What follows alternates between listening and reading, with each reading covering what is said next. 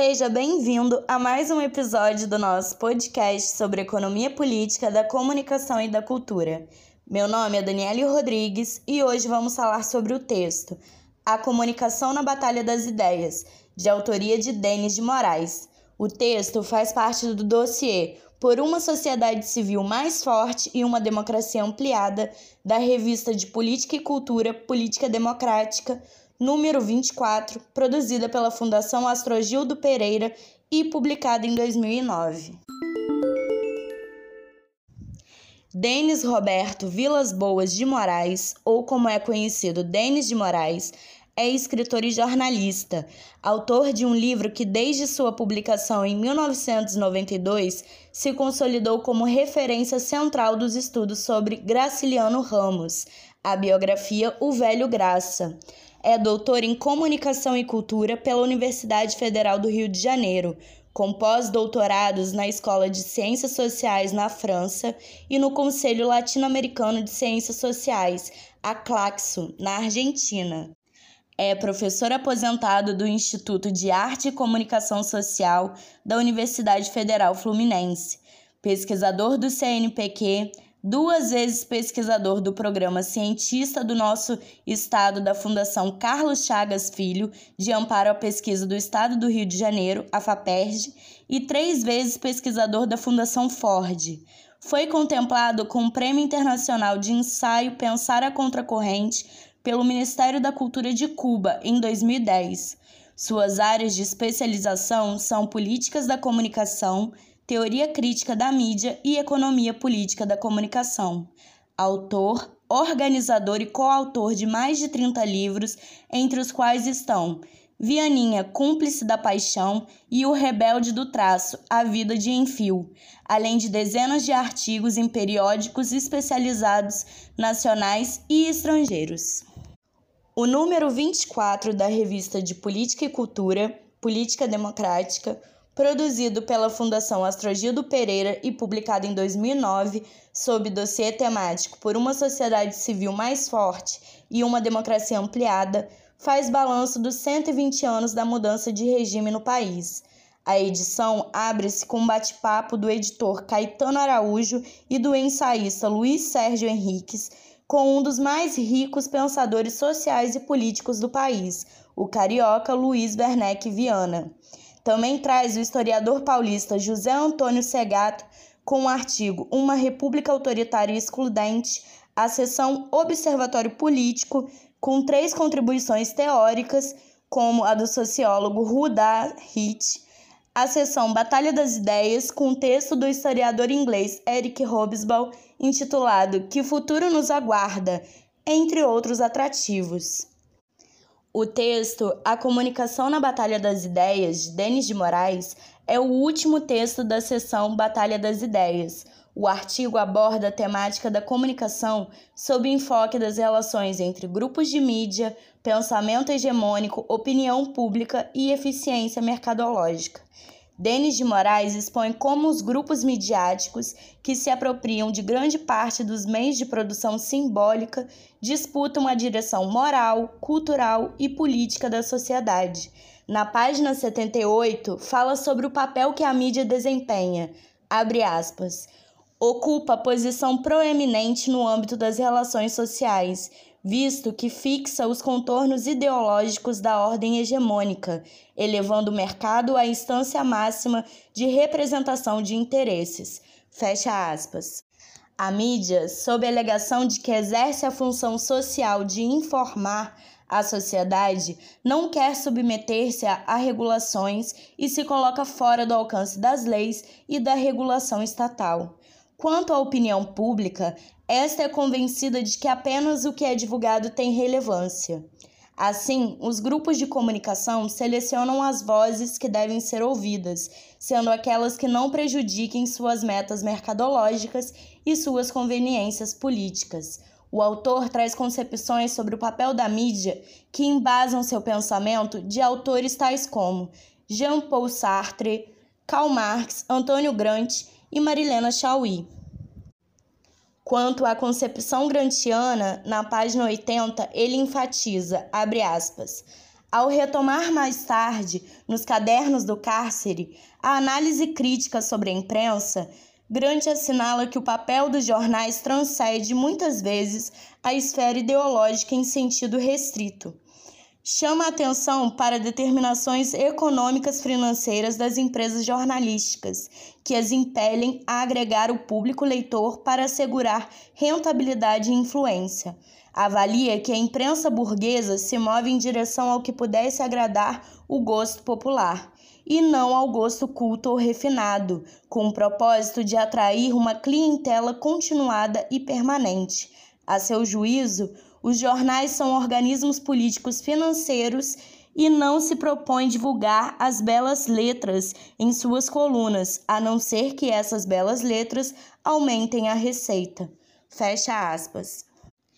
E Denis de Moraes complementa, abre aspas, esses componentes socioeconômicos e ideológicos estão na base do que Grant denomina de jornalismo integral, isto é, o jornalismo que não somente visa satisfazer as necessidades de seu público, mas pretende também criar e desenvolver essas necessidades e, consequentemente, em certo sentido, gerar seu público e ampliar progressivamente sua área.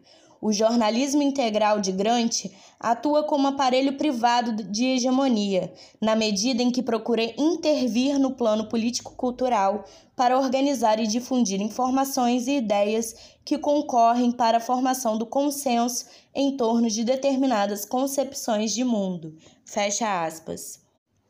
Fica explícito, então, as dimensões políticas, a intervenção na formação da opinião pública e as dimensões econômicas, o caráter empresarial e mercadológico que acometem a atividade jornalística.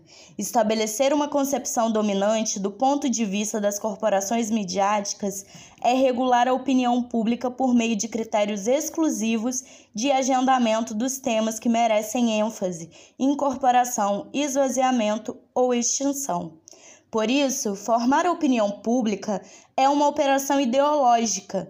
O processo de hegemonia implica, então, na disputa pelo monopólio dos órgãos formadores de consenso, como, por exemplo, os meios de comunicação, os partidos políticos e etc.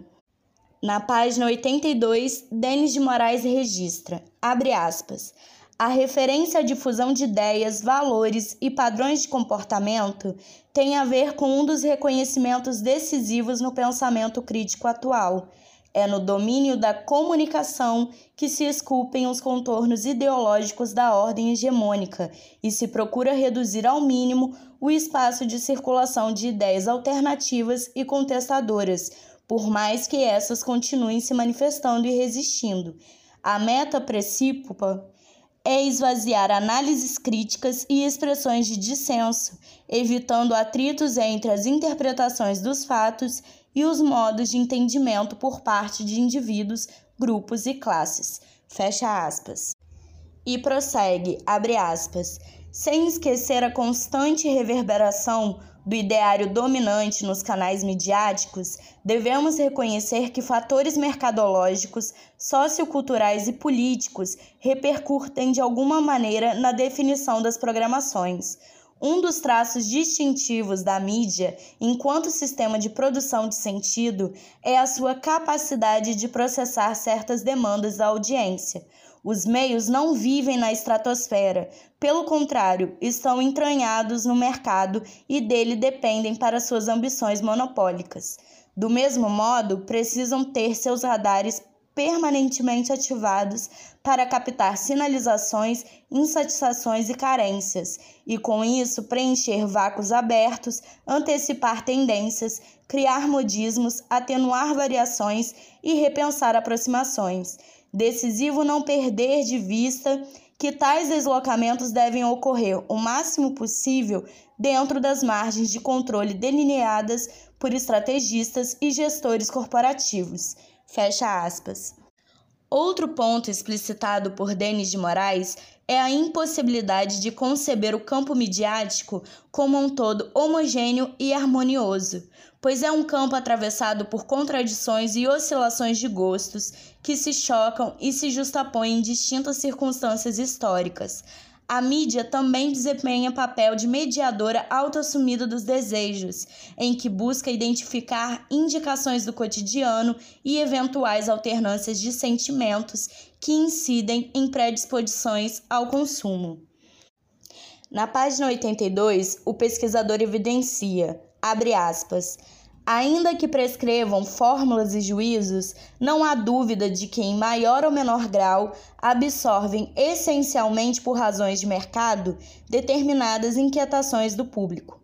Quando as incorporam em suas programações, fazem-no de acordo com suas escalas interpretativas, sem deixar de avaliar intenções concorrenciais Seria, portanto, um equívoco ignorar injunções que se alojam nas diretivas dos veículos e em seus perfis específicos e fisionomias competitivas.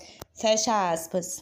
Assim, o aparato midiático atualiza programações e ofertas para assegurar a máxima fidelidade possível de sua audiência, de acordo com suas conveniências estratégicas. Isso não quer dizer que as atualizações resultem numa qualidade editorial ou de uma pluralidade de vozes e de pontos de vista. O objetivo é seguir moldando comportamentos e consciências, assim como influenciando agendas públicas e privadas. Em paralelo, a grave assimetria comunicacional em que uma parte pequena da sociedade é proprietária dos veículos enquanto a sociedade é apenas destinatária não impede que sejam desenvolvidas ações criativas no interior das organizações, que consigam, às vezes, veicular materiais informativos que contrastam com a ideologia hegemônica. Sobre ações criativas e pontos de resistências, na página 83, Denis de Moraes registra, abre aspas, existem simultaneamente pontos de resistência aos discursos hegemônicos que abrem horizontes de enfrentamentos de pontos de vista, a começar pelos meios alternativos de comunicação, impressos, eletrônicos ou virtuais, que se contrapõem aos modelos e crivos midiáticos. Eles procuram disseminar ideias que contribuam para a elevação da consciência social, o exercício da crítica e a intensificação do debate sobre possibilidades de transformação do mundo vivido. De igual maneira, é essencial a reivindicação de políticas públicas que possam coibir monopólios e oligopólios e conter a obsessão comercial das indústrias culturais, ao mesmo tempo estimulando a produção audiovisual independente, as mídias comunitárias e a organização cooperativa em redes e coletivos de comunicação, bem como assegurando o controle social democrático sobre empresas concessionárias de licenças de rádio e televisão. Fecha aspas. Por fim, caro ouvinte, Denis de Moraes enfatiza que, em qualquer cenário, não devemos subestimar o poderio midiático, a agressividade de sua ideologia, a penetração social e a eficiência mercadológica das organizações de mídia. Porém, é possível conceber estratégias criativas e que sejam consistentes de difusão e pressão por meio da ocupação de espaços táticos na sociedade civil por meios alternativos o objetivo é desenvolver novas formas de dinâmicas informativas que reverberem visões de mundo que se comprometam com a liberdade de expressão, o pluralismo de vozes e conteúdos e os direitos de cidadania. Nas palavras de Denis de Moraes, na página 83, abre aspas. Essa ação ideológico-cultural precisa inserir-se no plano geral de lutas sistemáticas para debilitar as estruturas da dominação exercida pelas classes dominantes e alcançar progressivamente novas condições concretas de hegemonia que priorizem a justiça social e a diversidade. Fecha aspas. Então, ouvinte, este foi mais um episódio do nosso podcast sobre economia política da comunicação e da cultura. Se você quiser saber mais sobre o assunto, visite nosso site EPCC. Disponibilizamos artigos e obras científicas, legislação, notícias e eventos sobre direito à comunicação, à informação e à cultura. Curta nossa página no Facebook, EPCC Economia Política da Comunicação e da Cultura, e no Instagram, epcc.brasil. e veja nossos eventos científicos no nosso canal no YouTube EPCC Brasil. Confira também nossos podcasts no Spotify e no Anchor FM. Obrigada pela sua audiência e até a próxima!